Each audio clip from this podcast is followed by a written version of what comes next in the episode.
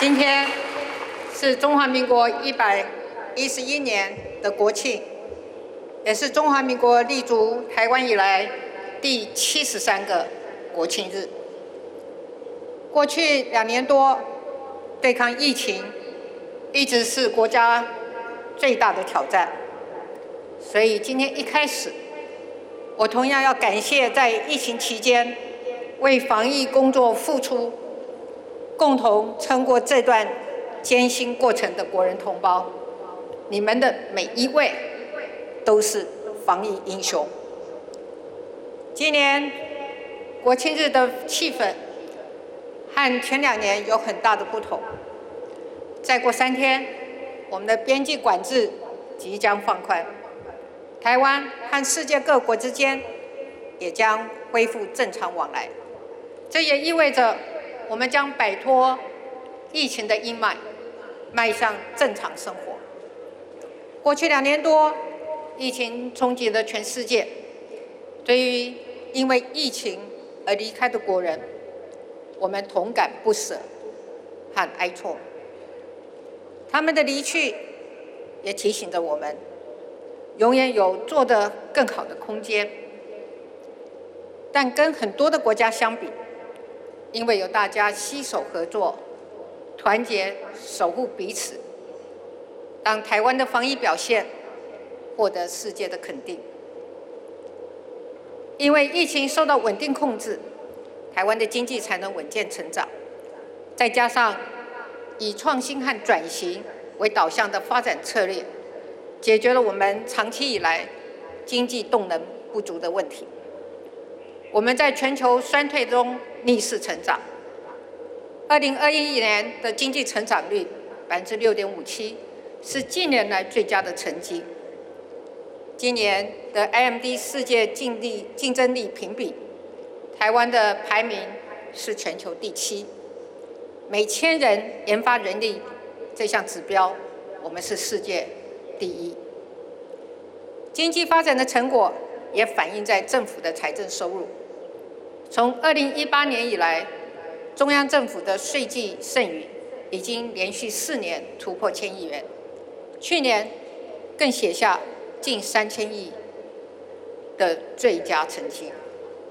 财政的稳健，让我们有更多的资源可以投入基础建设，提升科学研究，强化国家的战力，而且建构更完整的社会安全网。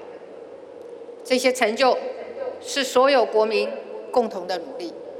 身为总统，我要感谢今天在场所有的贵宾、各界领袖，还有我们两千三百万的台湾人民。谢谢大家对民主的参与，对国家的贡献。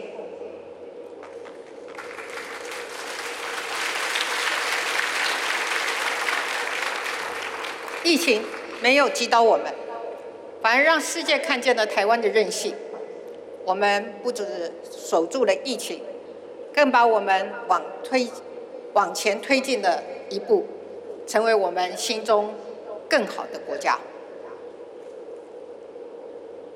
但正如同棒球比赛一样，这一局能够化险为夷，并不代表我们下一局就会风平浪静。走过上一个阶段的疫情风暴。下一个阶段，我们挑战更大，更需要我们沉着面对，共同解决。疫后的世界的秩序正在剧烈的变化，目前欧美各国正苦于通货膨胀和随之而来的经济衰退。台湾的通膨虽然还在可以控制的范围，但是我们仍然必须要因应全球。经济衰退的变局。在此同时，全球供应链重组仍在进行当中。台湾虽然在半导体以及资通讯软硬体的领域已经取得关键的地位，但在其他领域也必须要快步跟上，才能立于不败之地。另外，极端气候带来的异常的灾变。也提醒我们，必须要建立更能够快速应变的机制，在经济的这一个过程当中，我们还要面对的另外一个挑战，那就是乌俄战争持续在进行，中国在南海、东海以及台湾海峡的军事行动，冲击印太地区的和平稳定。我们绝对不能忽视军事的扩张正在挑战自由民主的世界秩序，这些变局都跟台湾息息相关。台湾正处在变局之中，我们不能抱着侥幸的心态，我们必须坚定民主立场，审慎地做出准备，随时应应瞬息万变的情势。回顾过去。正是因为台湾的韧性，我们才能够度过疫情的挑战。未来的两年，在我的任期的最后，我们不仅要持续站稳四个坚持的立场，更要在经济产业、在社会安全网、在民主自由体制、在国防战力，打造更坚实的四大韧性，把中华民国台湾。打造成为一个更强韧的国家，就是现阶段国家发展最重要的目标。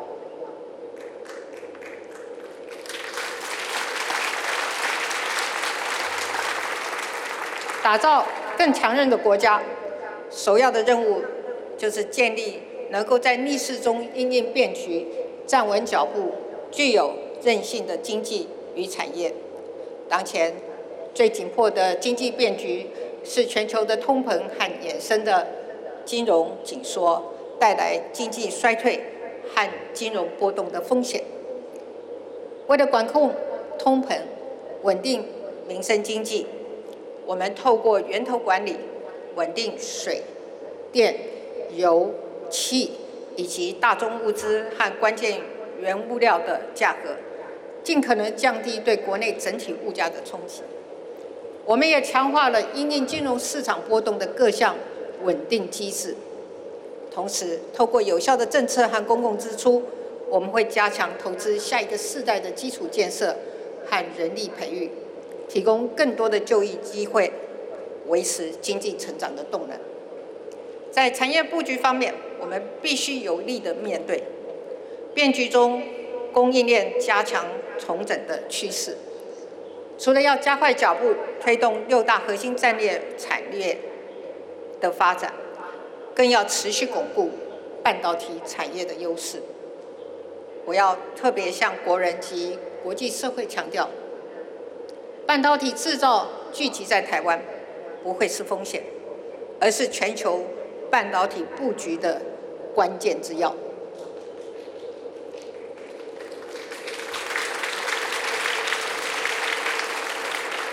我们会持续维持台湾在半导体尖端制造的优势和能量，同时也会协助全球在半导体供应链重整上进行最佳的配置，让护国神山的全球地位更形重要。为了经济，为了提升经济的应变能力，我们也会确保关键基础设施的安全，做到任何紧急状况下。仍然可以透过有效的调度、稳定供应，让社会和产业维持正常运作。为了要跟进一步和国际接轨，我们也要全方位的推进跟新南向、印太甚至中东欧等国家的合作交流，透过前端技术合作、相互投资以及金融支持等方法。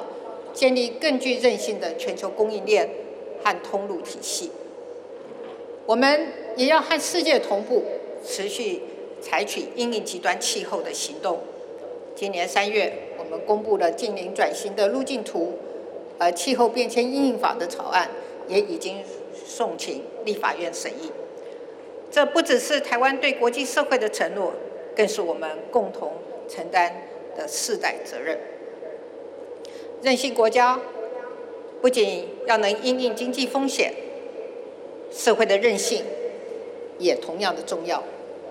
一个有韧性的社会，必须建立在经济公平的基础上。这些年来，我们持续透过加薪、减税、增福利来减轻民众的负担，落实照顾弱势的施政理念。而完整建构并且强化社会安全网，更是我们施政的重中之重。我们持续提升紧急应变、救护和照顾的能量，希望提供国民更完整及周全的照顾。两年多的防疫过程中，我们看到我们的医疗和公卫体系已经展现出对于危机应变的经验和能力。今天，我要借用各位的双手，再一次给我们所有辛苦的医护人员。最大的掌声。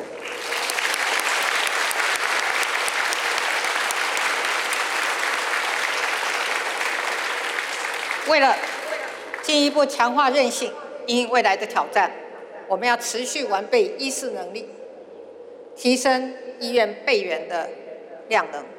我们要持续强化医疗体系的紧急应变机制，让台湾更有力量来应应各种健康风险。台湾地震频繁，这几年政府持续进行校园、桥梁、道路的耐震补强及整建，提高公共设施的抗灾强度。为了应应突如其来的灾害，我们盘整避难收容的安置资源，强化全民的防灾和疏散能力，并且提升全民的心理韧性，面对灾害能够冷静而且快速的。做出反应。面对少子女、高龄化的社会，我们逐渐大幅增加预算，全力打造友善的生养环境，提高生育补助跟育儿津贴，并且大幅增加平价幼托的名额。我们也冲刺长照的服务能量，更提出应应高龄社会的对策方案。我们积极。新建社会住宅以及推动包租代管，扩大租金补贴，提升对劳工职灾的保险和保护，也完善农渔民三项保险跟退休储金制度，积极的来照顾各个需要的族群。除此之外，我们也持续挹注资源，构建社区心理卫生中心，增加社工人力，发展因地制宜的服务，让民众可以就近。寻求协助。今年度总预算的社福支出超过六千亿，明年更将突破七千亿，再创历史新高。持续强化社会安全网，接住每一月需要的、需要协助的国民，是政府无可回避的责任。除了国家治理的议题，民主韧性的建立，更是守护台湾的关键。首要的工作就是要让自由民主体系体制成为牢不可破的全民共识。民主社会中，我们可以有不同的立场，可以相互争辩，但不论外在的压力有多大，我们都要坚持自由民主体制，一致对外。其次，就是强化资讯的透明及错假讯息的辨识。台湾。是最常遭遇到资讯战的国家，这项非传统的安全威胁正不断的干扰我们的民主体制的运作。面对境外势力的渗透及意图破坏，我们一定要用更透明、更民主的方式来应对。例如，在疫情期间，指挥中心不断的召开记者会，就是为了让社会大众充分的能够掌握资讯。降低恐慌，避免错假资讯的扰乱，进而影响全民防疫的信心。接下来，我也会，我们也会持续的强化错假讯息的查核机制，让资讯更透明公开，让全民能有效的辨识资讯的真伪，避免资讯战的危险。最后，就是要持续的深化国际合作。跟民主盟友紧密结连结，当威权主义的扩张逐渐威胁全球秩序的同时，四面八方的国际友人都来到了台湾，表达温暖的支持。现在正是台湾最受国际关注的时刻。中华民国台湾已经成为世界民主自由的重要象征，国际社会非常清楚，维护台湾的安全就是维护区域稳定跟民主价值。一旦台湾的民主自由被摧毁，将是世界民主阵营的重大的挫败。民主不只是对外定位台湾的国际角色，对内更是强化社会韧性的核心战略。这几年来，为了强化国防战力与韧性，我们加速推动了国防改革，国防预算也逐年增加。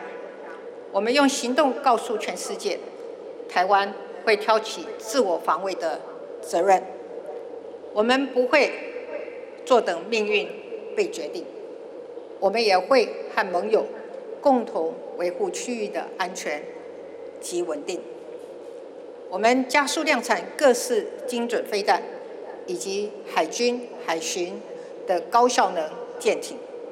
此外，我们也积极的筹获各类小型、高机动性的精准打击武器，来建构完整的不对称战力，确保台湾足以应对外在的军事威胁。这几年，国际国造、国建国造都有。具体的成果，浅见国造也如期的推动当中。两周前，台湾第一艘自主研发建造万吨级的玉山军舰正式交舰。还有刚刚大家看到带头冲场的永鹰号新式高教机，都是我们努力的成果。谢谢全体的国军弟兄姐妹，跟我一起克服万难。交出了这张得之不易的国防自主成绩单。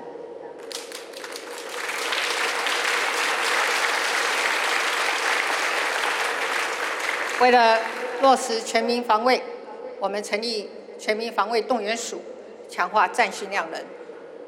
透过精进后备教招训练，让后备军人能使用跟现役军人相近的武器装备，提升后备战力。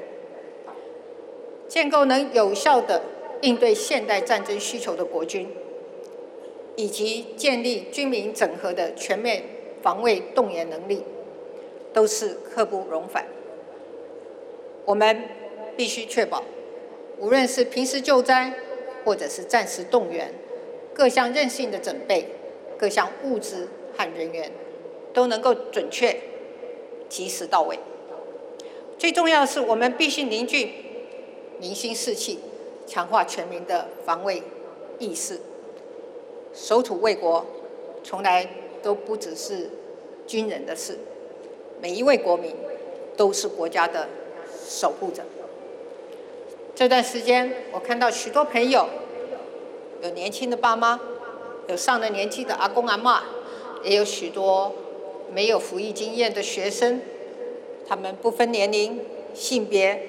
自发性的参加民间的课程，学习社区防卫、紧急照护以及资讯辨识，这正是守土卫国、你我同行的最佳诠释。台海的和平稳定是两岸关系发展的基础。遗憾的是，近年来北京当局。日益升高军事恫吓、外交打压、贸易阻挠，以及试图消灭中华民国台湾主权的作为，已经威胁到台海及区域和平稳定的现状。在台湾这块土地上的人民，历经七十三年的共同生活与发展，已经凝聚了强大的认同感和归属感。台湾人民和朝野政党。的最大的共识就是捍卫主权，以及我们民主自由的生活方式。这一点，我们没有妥协的空间。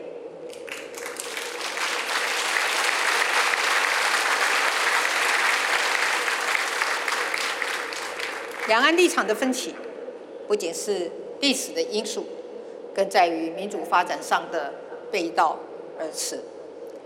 北京当局不要因为台湾活跃的民主体制而有所误判，误认台湾人民对民主自由的坚持是可以妥协的，进而试图利用政党之间的激烈竞争来分化台湾社会。这样的思维和做法无助于两岸关系，只会让两岸更行更远。我要呼吁北京当局，兵戎相见绝对不是两岸的选项。唯有尊重台湾人民对主权和民主自由的坚持，才是重启两岸良性互动的根本。我们期待，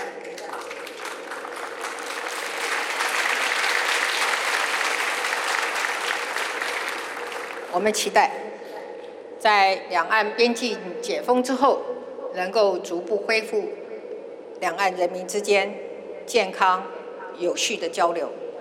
进而舒缓台海的紧张情势，在理性、平等及相互尊重之下，我们也愿意和北京当局寻求双方可以接受、维持台海和平稳定的方法，这是我们共同的责任。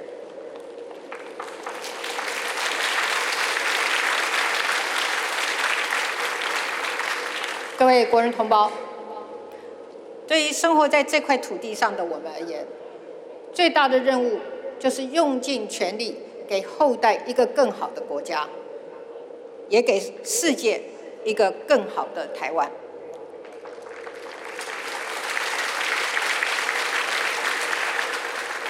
台湾的经济更发展，全球供应链就更完整而坚韧。台湾的安全。更巩固，区域和全球就能够和平繁荣。台湾民主更深化，世界自由民主的阵营就更稳固。这是我们过去多年以来从黑暗的坑洞中掘光而行，终于走出来一条道路。这条路也许辛苦，但是因我们因此找到了身为台湾人的意义，也看到了台湾存在对世界的价值。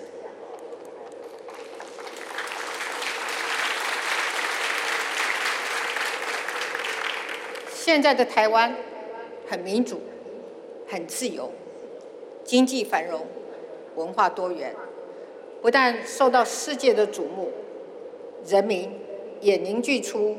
守卫家园的坚强意志。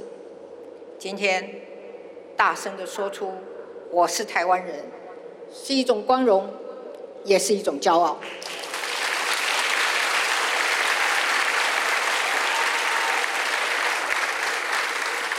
各位国人同胞，我们是彼此的手足，让我们勇敢坚定、自信的站在世界的舞台上。让台湾成为世界的台湾，更要给世界一个更好的台湾。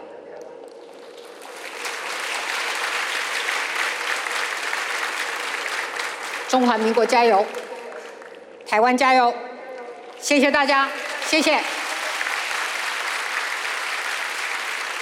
主席恭请总统致贵宾席。